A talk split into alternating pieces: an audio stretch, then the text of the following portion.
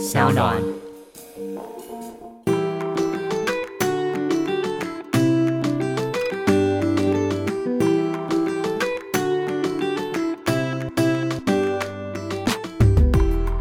回到 Ivy 爱公威。今天呢，邀请到的是我们见过好多次面，但是这一次郑重的邀请他来我们的频道。我们欢迎陆怡珍小陆。嗨，谢谢 Ivy，真的是见蛮多次了。对工作呢，私下的，是，还有不包括就是我自己在荧幕前看你，但你不知道的。对，而且是一个网友见面，然后很开心有一个这么长，就是我们即将会有接近一个小时的时间，嗯然后可以好好的聊一聊。嗯小陆可以跟我们聊一下你最近在做什么，然后你过去是在做什么吗？啊，最近每天早上，如果大家在通勤的时间有用 Clubhouse 这个软体的话呢，就会有听到我们每天早上八点到九点钟有一个小时的新闻盘点节目，叫全球串联早安新闻。嗯哼，那是我跟我的搭档浩儿一起主持的。嗯哼，那这个节目结束之后，你就知道，就一整天疯狂混乱的是。生活要拍摄然后拍东西。你现在的 Life 新闻除了 Clubhouse，还有什么 live 是你需要去 take care 的吗？嗯，有我们认识的财经节目要录影，嗯然后也有一个电台的节目，到现在电台也在努力的求新求变。嗯哼，然后不同的厂商有的时候会来合作，这个是艾比的哦。厂商，你知道那个沟通真的是对，是会花一些时间，所以你除了在新闻媒体的公司下嗯，当一个主播之外，你还有自己的社群要经营，然后你嗯。还有自己的，因为我觉得像 Clubhouse 应该算是你自己的个人兴趣，对，一开始是一个玩笑性质，玩笑来玩玩看，嗯，这种性质开始。所以，我们回到你当初一开始在传统媒体，你在传统媒体待了多久？嗯，我大学一毕业我就直接进电视台工作了。嗯，然后我前前后后在新闻圈播了三年半的，就是你看到的那种，大家会去面店或水饺店会听到的背景声音的，对，什么什么台风现在逼近我们啦，或是什么哪里有车祸啦，就是整点新闻。整点新闻，对。嗯嗯嗯，然后我记得到第三年半的时候。那一天真的很戏剧化哦，跟艾比分享，就是因播新闻的时候，其实是会有很完整的团队嘛，对对就是前面有编辑啊，很有经验的导播啊，然后最后我们把稿子，比如说播好，其实他是有个很完整的团队在一起帮你做的。嗯，但那一天很戏剧，就是老板早上说你播完哪个新闻之后来开会，开会的时候他就说，嗯那你今天下午就开始。在网络上面做新闻的直播，我就忽然间被调去网络组了。哎，所以你本来是一个有算是脚本嘛，新闻一定会有自己的脚本嘛，对跟播稿内容，对然后突然你要变成是一个即时 live 的主播，对，哎，那你那时候怎么面对这件事？我那时候也没想太多，我就觉得，嗯，那就来试试看呐、然后就问老板说，哎、我导播呢？啊，我编辑呢？啊，我制作人呢？对，然后没有吗？没有，他就这样把你丢过去我，就是早上跟下午的差别。对，就是有某一天就发生了这很大的转变。呃，那那个时候你怎么样去面对这样子的？应该会手足无措吧？很手足无措，你记得你第一次面对手机镜头直播的时候，哦，拜托，那个真的是不是？超恐慌。我那时候是在夏威夷，然然后呢，那时候因为 live 就是 Facebook 的 live 非常流行，然后所有人都在做直播这件事，嗯，应该算是流行，可是刚开始。然后呢，我的身边的朋友就跟我说：“你要试看看啊，因为你未来就是可能要走直播这一条路。所以我在夏威夷的某一个饭店，然后我就觉得今天好，就是今天我要来一个试试。感觉，对，对，然后我还真的写了脚本，但是从头到尾没有看着脚本走，因为跟我们以往的操作方式不一样。我们可能是要先有一个以前图文产出者，所以你要做拍照图片，然后你要修照片，然后你要把文章写出来，还有新进的一些呃描述，要就是搭配你的图文。嗯可是 life 是不一样的，嗯你那时候应该有很大的差异吧？life 跟你原本做好的主播的差异，你觉得最让你没有办法接受的是什么？呃，现在可以接受，当初会觉得很挑战的是那个留言是很及时的，大家喜欢你的，不喜欢的地方，或者啊觉得你在干嘛，或者是这个新闻他看了很生气，可能跟在播的人没有关系，但是他就是对。这个新闻很想评论，会忽然间各方各面的讯息都出现。嗯嗯嗯嗯嗯，那新闻主播不是这样子的，电视台新闻主播其你实看不到及时的反馈，根本没有。我每天跟我就是大眼瞪小眼的，就是我摄影师而已，嗯就是我们这样子对，然后顶多会有导播跟你说应该要怎么样，对，嗯所以完全的不一样。那你怎么样去学习度过这个？因为这个情绪要去掌控很好吧？天天哭诶、那个时候不瞒你说，嗯就是嗯我记得那个时候会一直去纠结说啊，为什么这个会有人那么多人喜欢？那为什么这个就没有人喜欢呢？那为什么这个点阅率是这样子？嗯然后整天会一直想要找人讨论，想知道他们想看什么直播，就是这样子一路走过来的。那你有跟老板哭吗？都是你，你这样把我丢到那边去。我觉得我没有直接说出这句话，但是他应该可以从我哀怨的眼神当中感觉得到这个。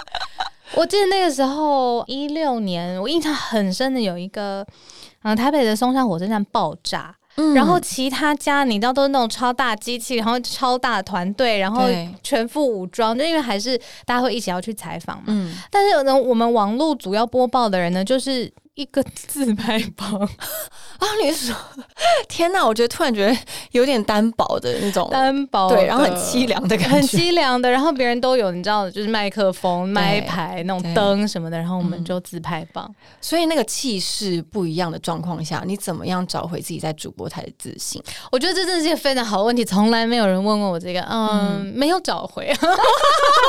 别这样说，因为其实我觉得你的所有过去累积，你现在真的是一个反应快，然后又任何就是很可以 hold 住全场的人。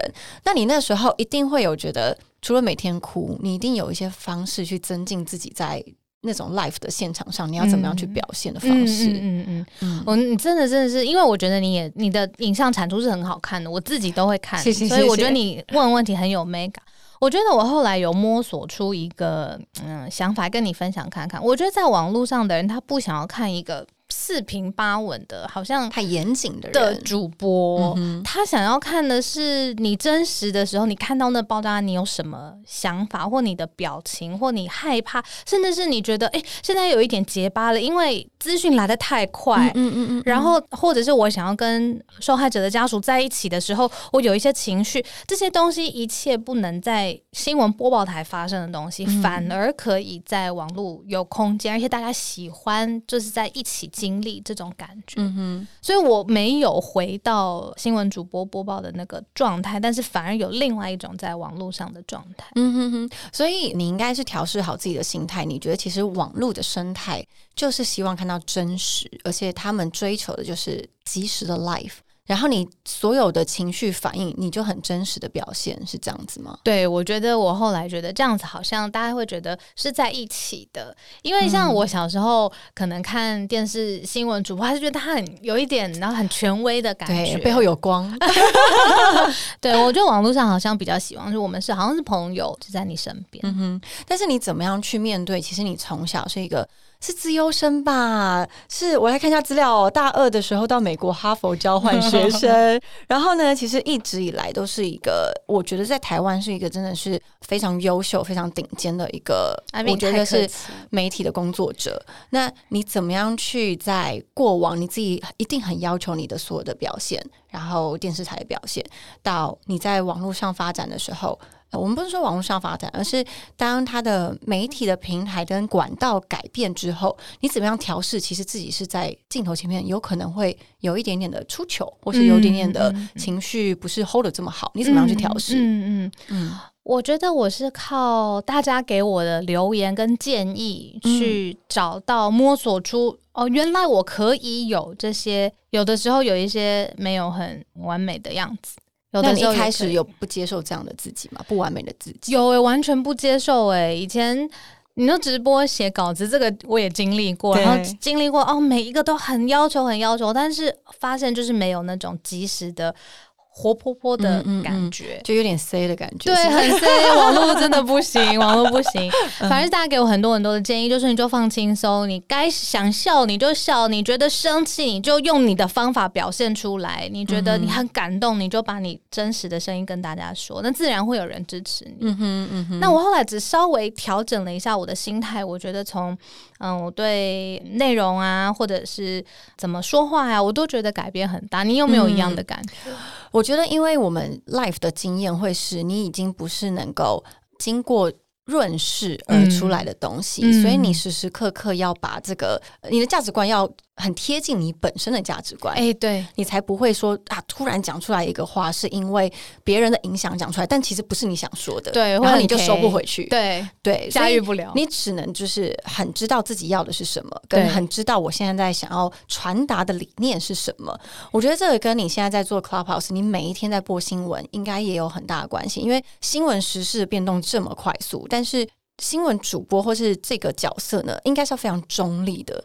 这个应该是我们从以前，我觉得尤其早期的媒体、新闻媒体，他们是这么的有社会责任，或是到现在已经变成是。可能你有网民会去影响你的播报的风格，我觉得这也是一个很不错的经历，你可以跟我们分享一下吗？好啊，嗯嗯嗯，Clubhouse 应该在台湾是今年过年的那个时候对开始红起。你知道我那时候被邀请的时候，我觉得哇，这是什么神秘的世界啊！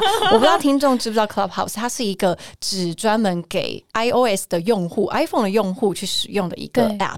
然后呢，它是需要邀请码你才可以进入，然后里面有好多好多个房间。那那个房间呢，是你可以当主持人去开启一个房间，然后跟所有人一起聊天。你也可以邀请来宾上来聊天。那小鹿呢，他就是每一天会。跟 Howard 他的好 partner 两个人开了一个算是国际新闻吧，国际新闻的一个房间，然后让这是完全无酬的哦，让大家一起听整个新闻的一些动态。嗯，对，嗯嗯。开始的第一天就是早上，我好像记得，因为过年之前也没什么特别要忙的事情，我记得那天早上也是。拜八点钟，我醒过来，我就想说，我来试试看，别人都在开房间，然后好神奇，什么东西，我来试试看，然后就想说，嗯，那开房间我要讲什么呢？唱歌我不太会唱，然后如果要跟人家辩论、吵架、谈情说爱，我都没有什么想法。但是我觉得我可能只会就是哦，我知道今天发生什么几点头条的新闻，嗯嗯，所以我想说，好，那嗯，我就还随便编了一个标题，说上班之前你想知道的三件头条新闻，好了，随便。然后我想都就是没有多做准备，我从这样子想，然后到真的房间开出来，中间大概不到五分钟吧，我就直接开了新闻，开了那个房间了。然后第一个加入的就是我的现在的 partner 浩儿。那你们本来是认识的吗？嗯，我们一起吃过一两次饭，然后也在工作上面有合作过一次。嗯嗯嗯。然后那个时候他就刚好加入了，然后看到有朋友，当然就很像就是变成你跟他在聊天。对，没错，是因为这样子诞生的。然后那天我们刚好就整整聊了一个小时。然后有趣的事情是我们结束的时候，我们两个人都不约而同没有约好，就是发了一个讯息给对方，同一时间，然后讲的都是一样的。就是问说明天明天聊什么？啊对对对，没错没错没错没错。那这瞬间觉得哦，他就是一个中了，对，就是一个很好去跟你有共同理念的一个 partner，对不对？完全的，对啊。一直到现在，后来没有多久，就因为疫情的关系，然后我们就觉得哈，要找录音室啊，或者是要移动啊，这件事情有一些些风险。那我们各自就在家远端。哎，那我真的听你这样讲，我好好奇你的一天哦。你每天该六点起来。听 看看报纸吗？请问你是远古人的生活吗？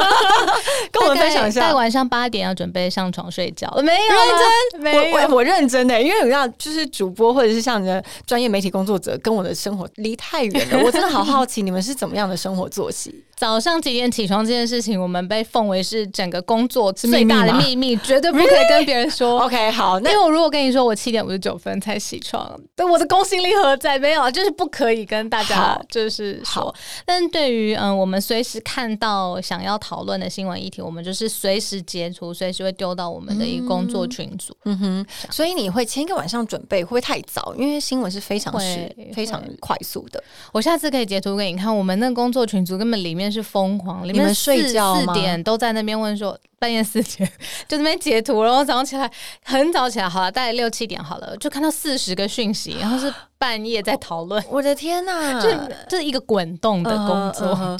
小鹿在新闻媒体做多久了？新闻这一块？新闻如果广泛来说，我应该是从毕业到现在我都没有变过啊，所以一直到现在，所以时间非常的长。然后我应该是说，就是资历非常的 好了，对，资深一一些时间了。但是你的生活作息到现在一直对你来说，你都很满意吗？就因为新闻就是你的唯一的热情，知道吗？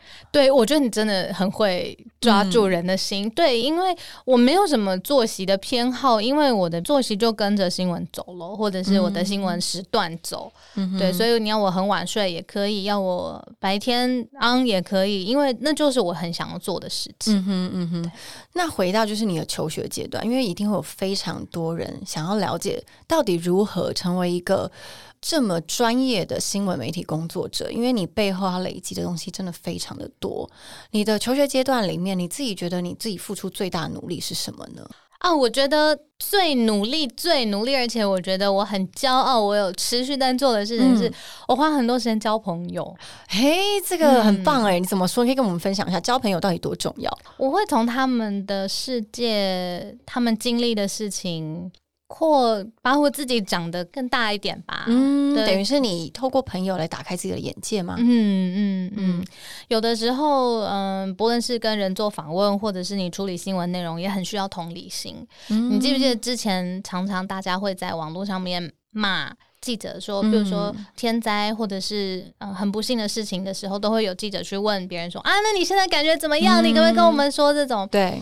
我觉得，因为同理心在这个产业也很重要，然后反而是在交朋友的过程当中，可以一来有听他们的故事，然后再来就是可以训练从不同的角度看事情。我没有好好念书诶，其实，在求学的过程，你要大家就是 觉得自己的 I Q 或者是自己的身世背景，但是你一定有下你的苦心。但是我觉得你提出的很棒的是，其实交朋友或者是有同理心这一块，是任何职业都是需要去必备的。那我也相信，其实你因为是就算是媒体工作者，可是你会用第三抽离自己的身份去跟当事人。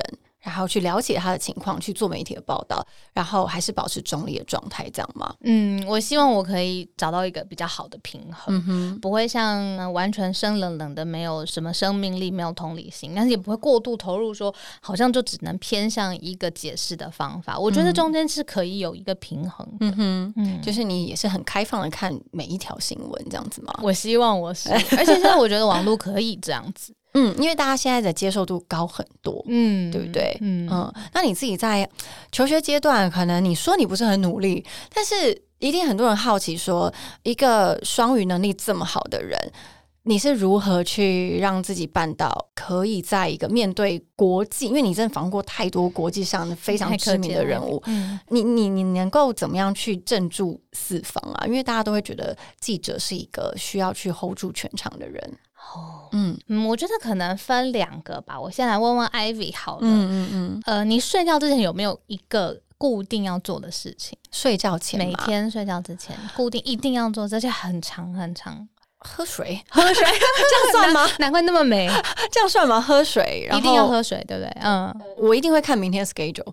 一定看明天 schedule，对对，OK，对我一定会看明天的计划是什么，OK，嗯嗯嗯。那我睡觉之前，我从很巧以前到现在，我都会想象睡觉之前，我就会想象我明天一天会。怎么过？好像在脑中先 run 过一遍，其实有点像是你说看明天 schedule 那种，有一点像那样。那我发现我把每一个细节想的越细，我甚至会想说，我从门进来的时候，那时候那个门的位置在哪里什么的。我你先排演一遍，对，没错，我心里先排演一遍。我觉得隔天在面对不论是录影啊，或者是很多人哦几千人来，那我不太会紧张的一个方法。嗯哼，嗯。但是你在现场的时候，如果真正紧张的时候，你有什么样小？小撇步可以分享给大家吗？哇，现场真的忽然间紧张起来了，因为一定会紧张吧，因为可能有突发状况啊，或者是。什么情况？我把我自己关起来，我会一直把我自己，就是叫大家不要再跟我讲话了。然后你先镇住自己的心，嗯我把我自己先关起来，然后可能在里面就自己先练习稿子。反正那个时候，如果大家再来安慰说啊，你不要紧张，我觉得不是，也没用，没什么帮助。我把我自己先关起来比较好。你先把自己的情绪稳定下来，哎，很棒哎。因为其实很多的时候，我们在尤其是工作上面，因为你会在乎你的表现，然后在别人面前看起来是怎么样子，所以在可能。真的遇到遇到事情的时候，你会太接受大家的反应，然后影响到自己的情绪。但是小鹿分享的就是，你先把自己的情绪稳下来，然后知道你自己在做什么，嗯，对不对？我觉得很棒哎，就包括你学习的时候也是这样嘛，这么努力。还是你没有努力？学习，你是说语言这一块？对语言学习的这一块，我语言这一块我讲过，觉得我分享过，而且我现在还持持续在做的？吗？推荐就是我真的花很多时间看 Netflix，你没有办法想象，我看 我的美剧啊、嗯电影啊，各种。今天来录音之前也去看电影，虽然我们看的是对韩国片，但是就是我真的是会透过电影上面的语言，可能。去练习啊，然后有的时候转换一下它的字幕啊，去想说，嗯嗯嗯诶，这个中文是怎么讲，或这个英文是怎么讲？它真的是一个我，呃我觉得很有用的学习工具。否则你就是交外国男朋友，就是这两个。哎、我是这个，哎，怎么好意思？我来 balance 你的那个勤奋的那一点啊。大家也可以轻松一点，不一定要看电影哦，不一定要很认真读课本，你可以在生活上找到一些朋友，可以跟你讲英文。对对对对对，没错没错没错，谢谢神救援。但我觉得大家应该会知道，其实我自己看来，我觉得小鹿除了他努力之外，他是持续面对他对于新闻的热情。怎么样维持你的热情在工作上？嗯，我有一个比较极端的想法。嗯，嗯，哎、前提他处女座，补充的好，因为我真的身边处女座的朋友，他们对于工作，你不能说他偏执，我觉得是他的毅力跟执着是别人没有办法去撼动的。你们可能想要去得到的，或者是你们坚持的东西，真的是可以走到底耶，很厉害。你是身边很多处女座的朋友，有，我有处女座的朋友，他在生活上很软烂，可是他在工作上，如果他是把自己设定在工作上是要非常的规矩的人，嗯他的工作就是非常的完整完善，你就会觉得他很认真面对他的工作。嗯，对，我觉得这是处女座，他可以随时切换。他今天想要认真对待什么事情，他就是认真到底。对，有一点是有一点，因为我最小小的时候，大家说处女座就是嗯、呃很爱干净，然后很龟毛。嗯我就想说啥什么东西？我的房间就是衣服是要从衣服堆里面捞起来，然后看看说闻一下说，哎、还可以穿吗？这种系列的，我想说，这怎么可能是嗯我不是处女座？对我后来才学到，就是处女座是可以选他想要的领域。对他可以切换，然后他可以知道什么是他想要的。他可以是工作洁癖，对你来说是工作洁癖吗对？对，嗯，对我来说就是我刚刚说的比较极端的，应该就是因为我跟你分享我为什么会想要做这一系列的，其实是我妈妈哎、我妈妈我记得，因为我是独生女嘛，然后我嗯每一天上学都是我妈妈她牵我回去上学，我到现在嗯印象都很深刻。那她有一天在帮我绑鞋带的时候，她就只是很随意的那个场景，我都记得好清楚。她就是看着电视说：“哇，如果你以后也可以。”嗯，在电视里面那有多好，她是很随意的讲这一句话，然后嗯好像小孩子你知道吸收爸爸妈妈的话，就会听进去，你的设定就被安装了。真的说的好，说的太好了。然后，所以我就没有想过要做其他的任何的事情。嗯，那好在我的个性也是比较喜欢一些新的变化，然后也喜欢挑战。那刚好新闻工作都可以有，因为它的确是每一天每一天变化，所以我会觉得说，好像我没有碰过太太低潮的状况，就是让我会觉得说，哦，我整个要放弃了。嗯哼，嗯哼，累的时候是会有那休假啊、或者是嗯、呃有的时候你可能调整一下节目形态，我都会有碰到过。但是说真的是哦，我要放弃这个产业，我极端的时候，如果真的不做这，我还想不出来我我能做能做什么对，我觉得这个也算是令大家羡慕的一块，因为你的热情是占据你的人生，而且因为你的热情已经那个情绪或是那个呃热衷已经满到你根本没空去想我还要做别的事情。我觉得这是一件很幸福的事情哎、对，然后是从小妈妈在你的呃小时候的、呃一句话一句话。我觉得这一点完全就可以告诉，如果听众你现在是为人父母的话，真的要小心说话。不是小，就是应该说你的说话力量是非常有有力量的，你的每一句话都是非常有力量的，对不对？而且你知道多好笑？我妈嗯她就说。她不承认，他有跟我说，他根本哦你有跟她忘记讨论过这件事有有，嗯我有跟她嗯讨，我就说我现在就是这样子，都是因为你那个时候不是希望我在电视里面吗？然后他就说，嗯，我没有说过这种话呀，你要做什么选择，妈妈都支持你啊，这种官马上腔有没有？撇清。但也因为就是你从小家庭可能呃父母亲也很支持你的所有决定吧，对的啦，可以这么说，嗯嗯嗯才有办法支持到现在。然后再加上，我觉得其实很多时候很多人会说我们都是幸运的，你的努力刚好跟你的成果成正比，但我觉得不是，因为幸运是一部分，但你的坚持跟你面对你自己所有的付出，你会觉得你希望改变这个世界，尤其是我觉得新闻工作者他的热情，因为我们之前有访问过一些新闻主播，然后他说他们对于媒体产业的热情真的是一个不知道从何而来。然后你就是觉得我就是有这个使命，我要把这个世界的所有的动态分享给每一个人。嗯你现在每天早上起来也是这种使命感吧？有诶、真的很有使命，尤其是疫情之后吧。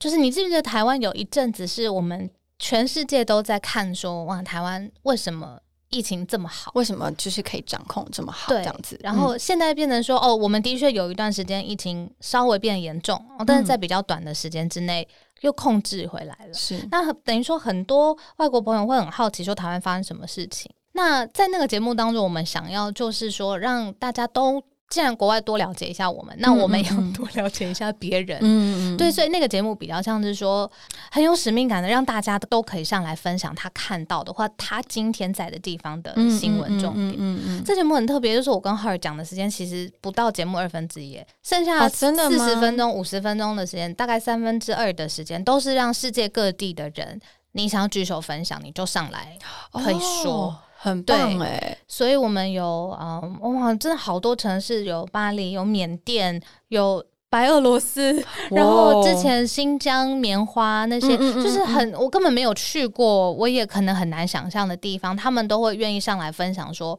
是不是这样，是或者是大家会有问题很好奇想问他们呢、反正互相交流。嗯嗯嗯。嗯，因为一开始你可能本来是单纯是想要让台湾的人了解一些国际的局势嘛，是之后才开始慢慢就是让世界各地的人也可以分享他们的新闻状态嘛。嗯，因为我觉得啊，毕竟我也只有在台湾，而且在台北这么小的生活的经验，嗯嗯我再怎么说是不会比当地的人，或者是真的是在那边生活很久的、嗯来的真实的。嗯那你要嗯听，就听最真实的声音吧。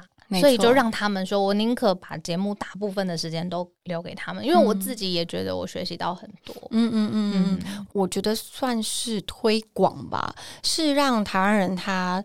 有一个三观的一个，我觉得算是一个微调诶，因为常常我自己会觉得，因为我们生活在一个很幸福的地方，然后我们没有什么太多的担忧，所以我们可能只要顾好眼前的自己就好了。但是因为你做的每一天，每一天希望大家可以多知道其他国家发生什么事情，或者嗯。这个世界现在到底发生什么事情，一定有非常多的听众是因为你的节目而开始关注到除了自己之外的人事物吧。哇，希望这样子，那我会很开心，浩尔也会很开心的。嗯嗯对，因为我觉得啊，其实就是因为我说在台湾真的很幸福，嗯，所以你不太会知道这个外界的状况是什么。但是我认为一个人他能够活得精彩，就是因为他可以感受到非自己地域之间的一切。包括听你的新闻，包括看 FS，或是包括看到其他网络上所有人的发声，旅行之旅行也是嗯。但这是一个非常珍贵而且难能的机会，尤其现在疫情，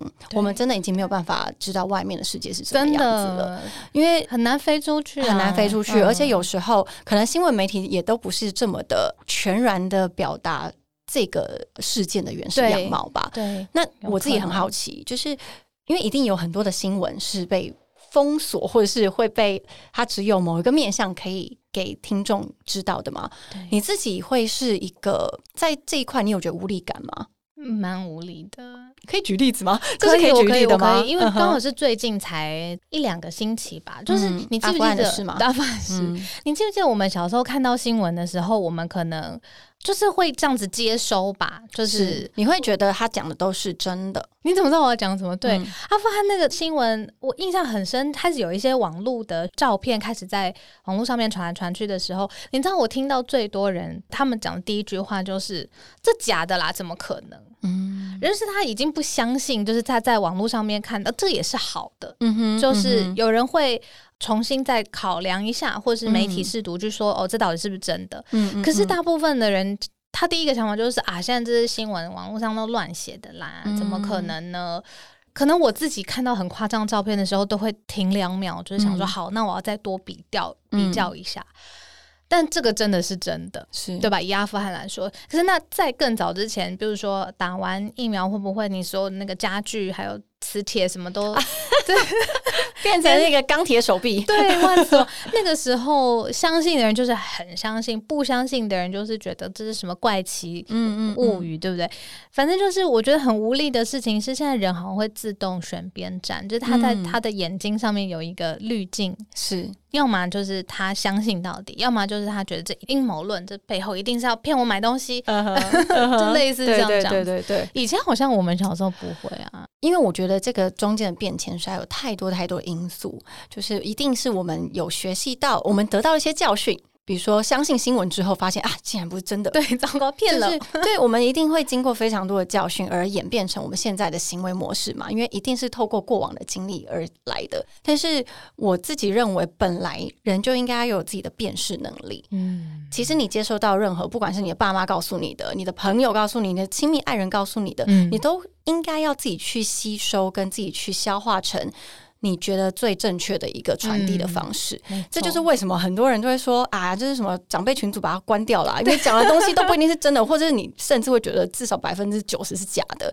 或者是煽动或者什么什么的。但我觉得其实那是无所谓，因为本来资讯就是很自由的，你想要接收，你想要不接收，其实都你就自己取决于你自己。嗯但是真正你要把什么东西传递出去，是要靠你自己的自己的判断。对，还有，我觉得更严肃一点是，你要把什么东西传给你的下一代。你希望你的下一个世代，我们说之后未来生小孩好了，你希望什么东西会留在小孩子身上？你希望我们以前都听的那些儿歌，会不会是小孩子之后也会唱的？这也是一个文化传承。真的，所以你可以用你自己的方式去决定什么是想要让这个世界更好的事情。小鹿应该也是，你一定也有你自己，你跟 Howard，你跟其他的媒体工作者，尤其是你们在播报新闻的时候，一定也有自己觉得希望呈现这个世界好的样子，跟你希望呈现最真实，不一定是好的样子，但是你希望大家都知道的状态吧。嗯嗯嗯嗯。嗯，这个分享的使命很有趣，就是呃，我那天也听到一个说法是啊、大家不是说你要社群，比如说多少多少人 follow 你才算是一个社群意见领袖。嗯，但那个新的说法是，你就算影响你家里的两三个人，哥哥妹妹，没，错，爸妈，那你也是你家里的意见领意见袖。领袖，对，那所以其实你要转发什么东西，或者你要留一个什么样的评论，其实都有它的影响力在。我觉得一定有，因为蝴蝶效应嘛，很多人他会不知道他自己做的一些微的举动会影响到整个世界。但是，呃，换一个角度想，我们希望听众你可以好好的想想，其实你是很重要的。是你的每一个思想，你的每一句话，你的每一个转发或是 like 好了，对 like 都有，都会是对这个社会有很大的影响。嗯，一样，小鹿他现在做的事情就是，你也是持续分享自己对于这个社会的理解跟这个世界的呃美好的一块嘛。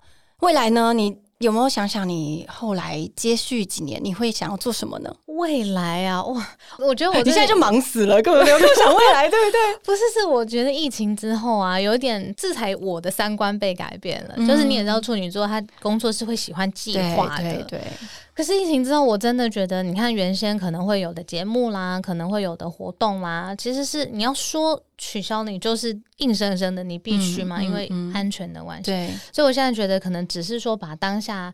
今天每一天的结束的时候，我会觉得说，嗯，我现在没有浪费，然后我有好好的把这个舞台或这个时间，让很好的故事被大家听到，我觉得我就已经很满足了。嗯嗯你说未来有发生什么？我觉得真的太难说。现在在疫情之后的时代，比如说我们之前那么常出差，对对对，完全呢、现在 什么时候 而且都会想着，哎，原来上一次我去了意大利，我上次去了日本，原来再也去不了了，就是这种感觉。对对对对对对，那天我在打扫家里啊，我就忽然间看到一本薄薄的东西，我在想一下那什么，护照吗？哎，天哪！你这样讲，我护照放哪？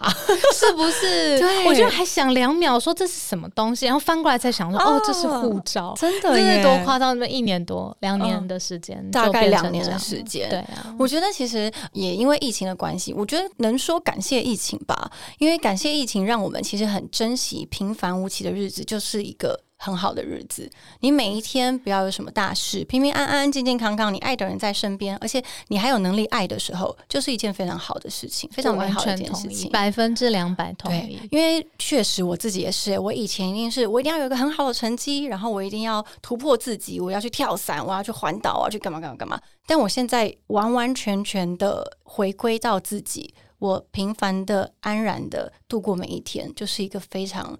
我觉得非常让我觉得很感恩的事情了，你知道吗？我觉得你讲的刚才这一段话，在你的作品当中是很直接的，可以感觉得到的。我觉得你就是这个会感动好多好多女生的心，哎，就是大家看你分享生活上面你怎么吃、怎么穿、怎么让生活物件更美。我觉得这个生活感是所有女生会那么喜欢你，包括我的原因，所以我觉得很棒。我也是大概是类似这种感觉，觉得未来的事太远了。是，其实我的工作类型一样跟小。路一样，我们也是会有社会责任。然后，其实我们也很感激所有的听众、观众，都是跟着我们一起成长。我们也会犯过错，我们也有政治不正确的时候。但是，我觉得很多时候，因为我们是人，我们在成长，然后我们是往好的方向前进，那就是一件非常值得鼓励的事情了。嗯，对。所以，我一样，听众们，就算你没有办法像小鹿那么优秀，没有办法像我，如果没有办法像我一样这么就是接受自己的过去成长的。缺点或是优点，我觉得你就先把整个关注回到自己身上吧，多看看自己自己的优点是什么。嗯，你真的是值得被爱的。然后，就算你有小小的缺点，那又如何呢？因为人本来就是不完美的，很难，很难，什么事情都样样一百分。样样一百分又怎么样？碰到一个疫情，全部都砍掉重练。没 错，我觉得就像我过去在节目上分享的，我觉得现在呢，每一个人能够把自己过得很弹性。就是一件非常棒的事。你想办法让自己有弹性一点。遇到疫情的时候，也有疫情的度过生活的方式。嗯，然后遇到要冲的时候，也可以努力的冲。但是你没有损失，因为所有的好处都还是回到你身上。嗯嗯，非常同意。感谢小鹿今天来到 I B I 公威。嗯，希望我们下次再见喽。下次再见，大家拜拜。谢谢大家，拜拜。